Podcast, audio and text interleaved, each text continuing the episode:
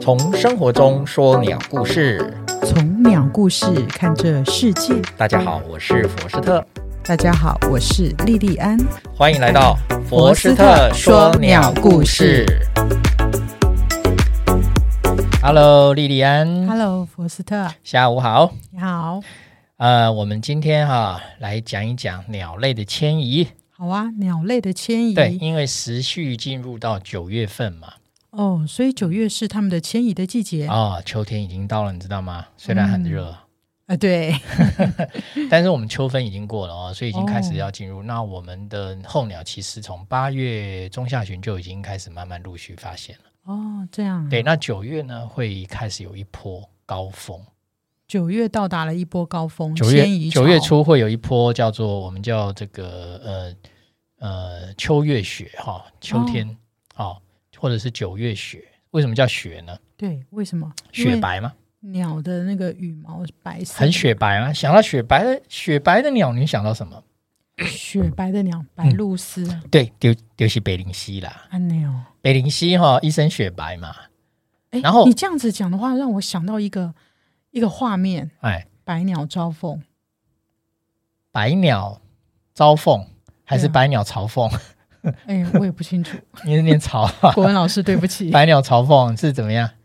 哎，它就是成群的啊，哦你然后在讲那里飞啊，啊，你这讲是一这个迁徙的动作是吗？是是是是，百鸟朝凤，你讲的是那个啦，彰化哎，不是对不起，对不起嘉义，嘉义那个梅山乡对，泰兴村，没错，我我讲的就是那个，我去年特地跑去了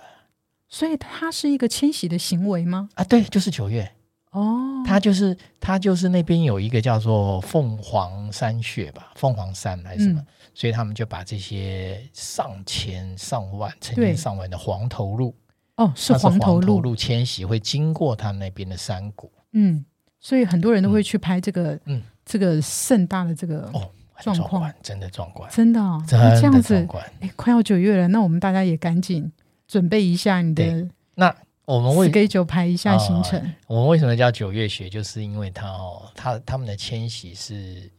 成群的，成群的，对跟吗？成群的，然后是成群，然后越海嘛，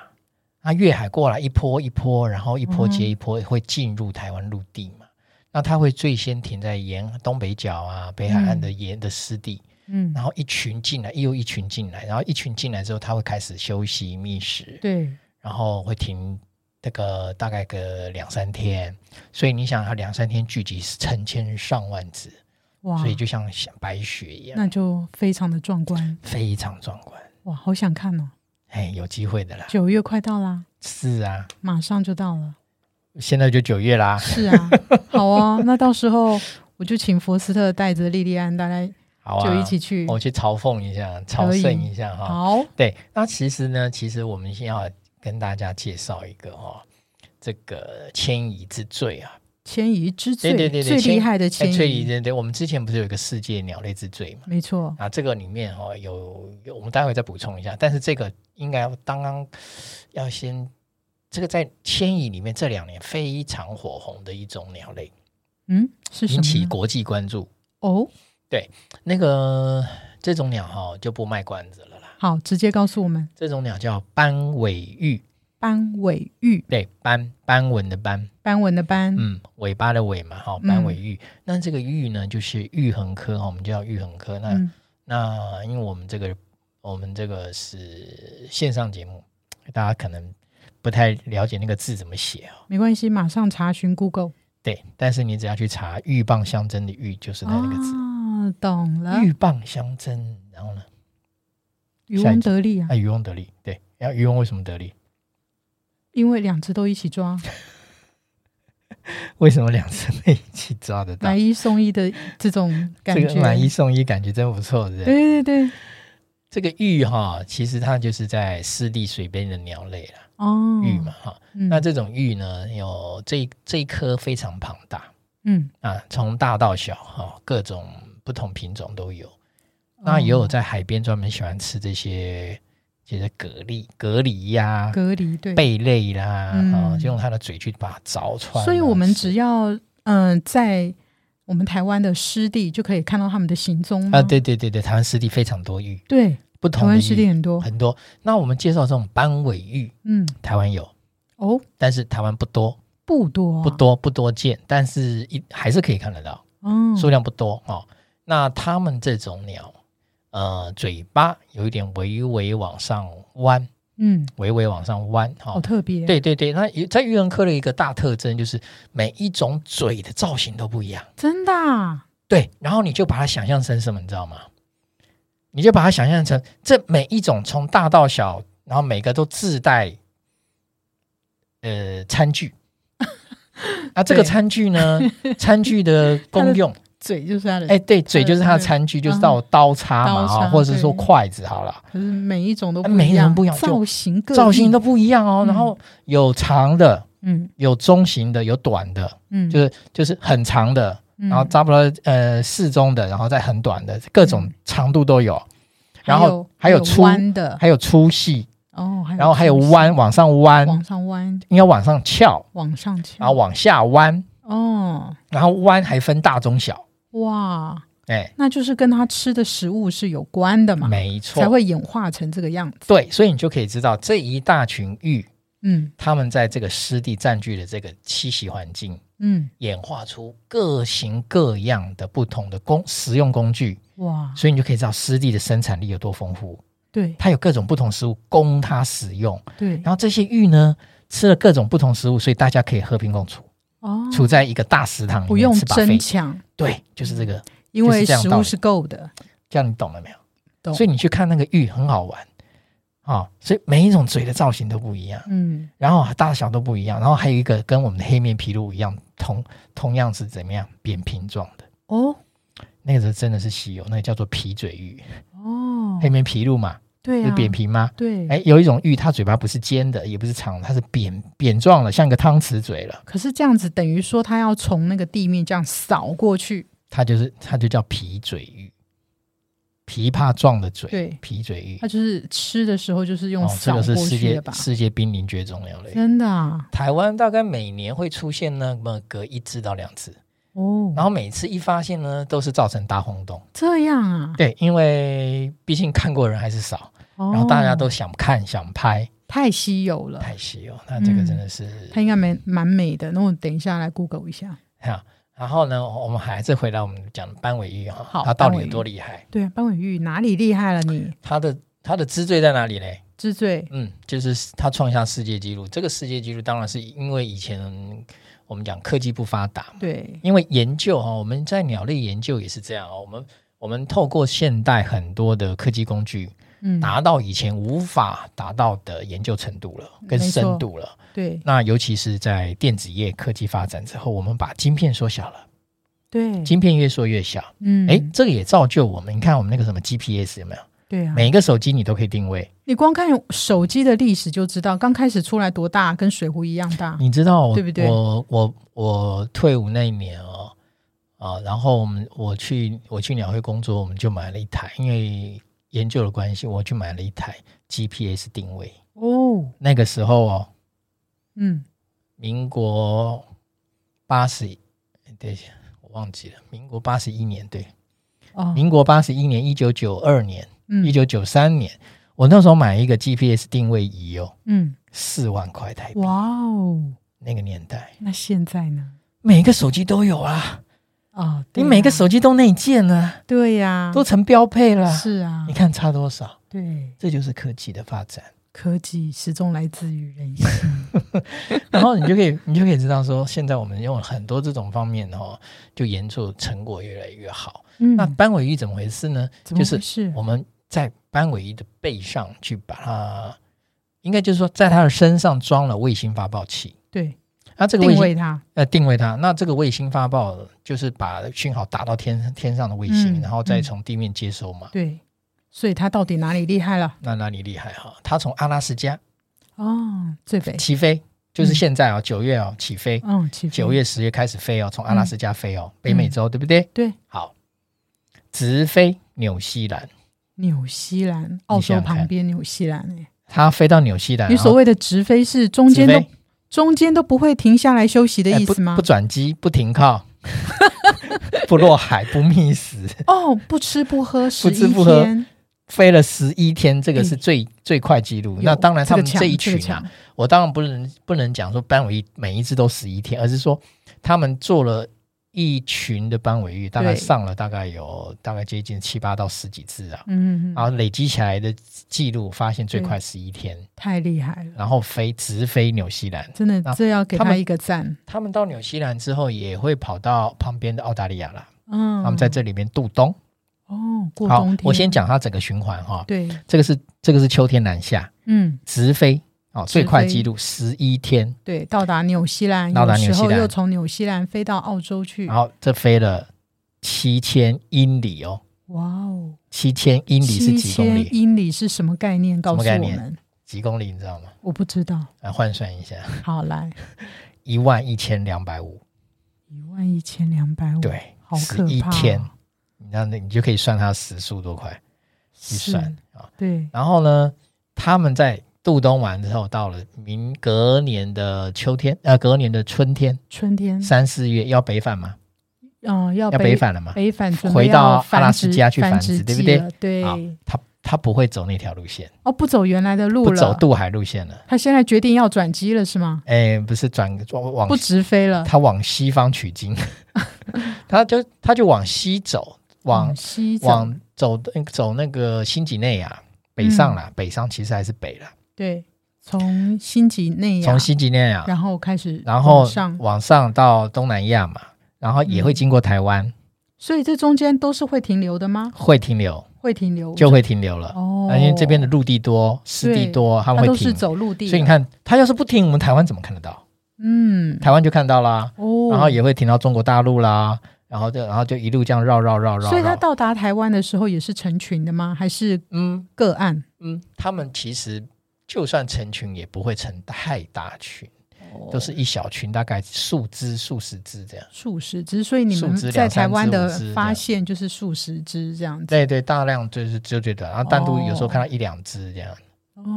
这对样子啊，对，这就是它整个这样子的所以它循一环波一波的往去去渡冬的时候，就是数十只一群，数十只一群，嗯，一小群是小群，哦，不是小大群群。嗯不是大群。它那鸟类要去渡冬嗯的，你要知道，这种鸟它体型就大，嗯，它它的体型在玉衡科里面算大的。哦，算大的，对对对，它很大，所以你想，它在阿拉斯加哦，它要拼命吃，因为它知道它要越海，所以它要它越海它要飞行之前，先让自己吃吃饱饱，，吃非常饱，吃饱了，喝足然后然了后，文献上说饱了看起来像个球，这样怎这么个是飞阿拉得斯动？加那边观鸟人说这样的。怎么飞得动啊？哎但是因为他们实际上再怎么样，它的翅膀是非常强健有力的哦，是了，哦，它就只是囤积把那个对对对，我们就像开车，你囤的它是石需油要嘛它需要体你力囤汽去油，嗯，对不对？他一直拼命吃，把它囤成脂肪，所以他可以算得出来哦，嗯他一克的脂肪可以飞几公里哦，哦，这样子啊，这么厉害啊嗯！对对对对对，哇哦，就好比说你的你的一公升汽汽车，你的汽车开车一公升，你可以开几公里一样也，哎是是是。哦，所以他拼命吃，拼命吃，他吃的很胖很胖。嗯那我们没见过，因为我们看的都是瘦瘦的，没错，我我们就没办法想象他到底胖成什么样。真的没办法想我象我到现在也没看过照片啊，所以我也不知道到底胖成什么程度。但是你可以想象嘛，嗯连续十一天到甚至十四天之间，连续不吃不喝，一直在海上一直飞，一直飞，所以我很好奇，它横飞到它飞到那个纽西兰横的渡时候，哎，怎么样？它还是鱼球状吗？当然不可能 啦、怎么可能？哇你，知道那个真的是消耗非常多的体力跟对脂肪量的那个。十那一个天由胖到瘦，那个应该开一个减肥班，叫做啊班尾玉横越太平洋减肥班。哦，学学习它，学习他班尾玉的这个横越太平洋11天壮减肥举啊法，这真的是壮举。壮举，他们那个那个，你看他那个卫星发报的那个路线，真的就是直直直这样一直朝我们现在直飞，哇，它好厉而害且啊，哦还可以那么直，而且是而且连菜鸟就这样子飞哦，连菜鸟也就是当年出生的菜鸟都是对这样飞哦。我觉得那是他们自己的那个生理的一个生物时钟的一个反应，怎么说？不然就是它的那个 DNA 的那个怎么样？存在在它体内的一个效应，就是告诉你，你你就是这么做就对 。了，义无反顾的这么做嗯，是是，因为是我们家族就是如此，你就理当该如此。是我们天生赋被已经被天赋使命了，对，就是这背样负的子使命了。哦不然他他鸟类是没有鸟爸鸟妈教他的，他怎么会这么哦，做没有啦，其实对不对有很多还是会透过学习来的，学习互相观摩、学习，甚至是看，就算没有爸妈，他会看邻居，哦，看他的亲朋好友，嗯，就是他这个整个这个族群之间是怎么生活，他们还是会学习的。哦，他们鸟是聪明的，你要想想到一点，他们不不笨哦他也会经过后天学习，他不是都是先天的啦。哦这样啊，对，然后后天学习的技能还会再转为嗯转化为他们整个族群的技能。嗯这个其实，在动物行为学有发现过哦很多这种现象。我们我们就撇开来，我们就撇开鸟，我们来讲一个日本猕猴的故事。日本猕猴有对故事啦，对，太好了，日本，因为你讲到这种叫做行为学习嘛，嗯那那那个日本猕猴就是他们发现，他们日本的猕猴，嗯呃，比如说吃那个一些谷类啊，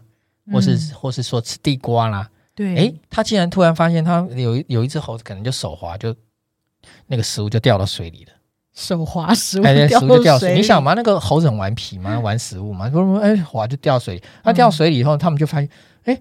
那个食那个水那个食物从水里或者是经过水的洗，他觉得哎，把一些杂质去掉了，嗯，然后东西好吃了变得干净了一点，没有泥巴了。嗯，他突然发觉这是一个好的方法，哦他就开始洗食物了。哦，，对，那结果这只猴子洗了以后，它这一群猴子都跟着洗，就跟着在短的时间都学会洗食物这件事情，嗯，而且对，很好玩，更嗯更有趣的事情。这个又引引发了一个生物型生物的一个研究方向的，叫做它有一个名词，我现在不能肯定叫什么。嗯，啊、但是它的意思就是这样，就是说，哦，这个在鸟类也发生过。也就是说，当这个岛上的猴猕猴，日本猕猴学会这个技能之后，竟然在别的岛也开始传开来了。啊，可是他们他们就很疑惑，是岛跟岛之间竟没有交通啊。对啊，到底这是个谁岛的把猴秘子密泄露出去？这个岛的，猴子跟那个岛的猴子跟那个岛的猴子，其实彼此之间并没有交通啊。对呀，他们怎么知道这个岛的猴子会洗食物之后，竟然在短时间内也慢慢，当然它的短时间内可能是一年、两年、三年、哦五年之内，其他岛也慢慢学会了。对对对，然后我再讲另外一个案例，英国的山雀，山山，雀，然后这种山雀呢，不是在森林里的，它在哪里？哎，它会适于在那个英国的这种就是城镇交界地带，哦就是城镇跟乡野交界地带、嗯在生活着。嗯，哦，那这些山雀呢？诶，他们会去偷，都普遍会偷吃人类那种，你看送牛奶。美英国有一种送牛奶，对，送到人家家门口，没错，放在地上，好、放在地放了放在地上，放放在在那个邻门口居的门口的地上。嗯，然后不是像我们这种高楼大厦是放信箱，有没有？对它不是对，它就一瓶一瓶牛奶，没有。我们记得我们小时候喝过那种厚纸片厚对盖对的那种。对，对结果就有一只山雀，就去啄啄啄，把那个盖子把它啄开了，然后去哦吸牛奶。哇，它学会了，哦，对，它就是用这种方式去，哎它就是很强烈冲动，我要吸到牛奶，嗯我要吃，我要它喝就到开牛始奶。去，它就去去试啄图那去个啄它，那个对，它不厚是纸金，瓶你看到盖早池不是金属的，对，是厚厚纸盖厚纸片，厚纸片那种很嗯厚的，它就啄啄啄啄，把它真的就把它啄开，它就吸到了，就短一时间传内十，十传百，他们以后你会发现，短时间内这一群山雀都会这样子的都会行为了去去偷喝牛奶了。哦，哦可是真的很有趣耶，他们又发现一件事情，怎么了？在其他不同的郡嘛，英国都叫郡嘛，对就是不同的城镇不，同的小巷，他们陆陆续续发现，在短短几年内，这个行为竟然也传播到其他城镇的山雀去了。都学会了，，对他们也觉得很讶异，说应该不至于是有的山雀跑去教他们，他们也看不到这篇这个这个乡村的山雀这个行为，嗯可是他们为什么都普遍会了这个行为？透过同才的力量哦那学习而来，他们也他们也在研究这种事情。嗯好，那所以先回到你讲的那个鸟类之间这种行为的学习的模范，哦，它其实有一部分是天生，有一部分是后天学习，而且学习呢，它也会同才间的模仿。就是鸟界其实里面也是有天才的，嗯，这个有时候是不经意啦，不能对说他天才，而是有可能某一个人他突然脑洞大开，他就学会了，或者是呃了解这个技能。可是这个技能就像他们也在研究人类的社会也是这样嘛，嗯当某一个人他也是变得，就像你讲天才型人物什么样的，你看，就像爱因斯坦，对不对？？嗯，他他发明了相对论，或者发明了什么，然后创造了物理的什么，然后我们的我们的科技业就突飞猛进。对，就像现在的那个电脑业也是这样，晶片嗯业也是这样，是，那也是某些那些人发明的，我们一般人哪会啊？可是他却造福人类，所有人都会这些。可是嗯我们当然不不懂的理论，我们会懂的是使用。对啊，哦，这就是这个在动物界其实也是有这样发生的案例啦。嗯，今天先从斑尾鹬的迁徙，对哦，这个呃，鹬鸻科里面，因为从最新的研究发现哈、哇，它真的是牵引之最。那有没有可能之后还会陆续有新的突破？我相信是可有可能的，嗯这只是刚开始对，哦。而且鸟类的迁徙哦，我们今天先做第一集，我好们，后面还有很多迁徙，因为鸟类迁徙是一个大宅文啊。哦，我们后面再陆就陆跟续繁续殖对一样我们九月份慢慢来介绍给大家。好啊，好，嗯那我们就下次再期待喽。好的， OK，那特别感谢由锦泽创意及大浪剧赞助播出，我们下周五空中再会喽，拜拜拜拜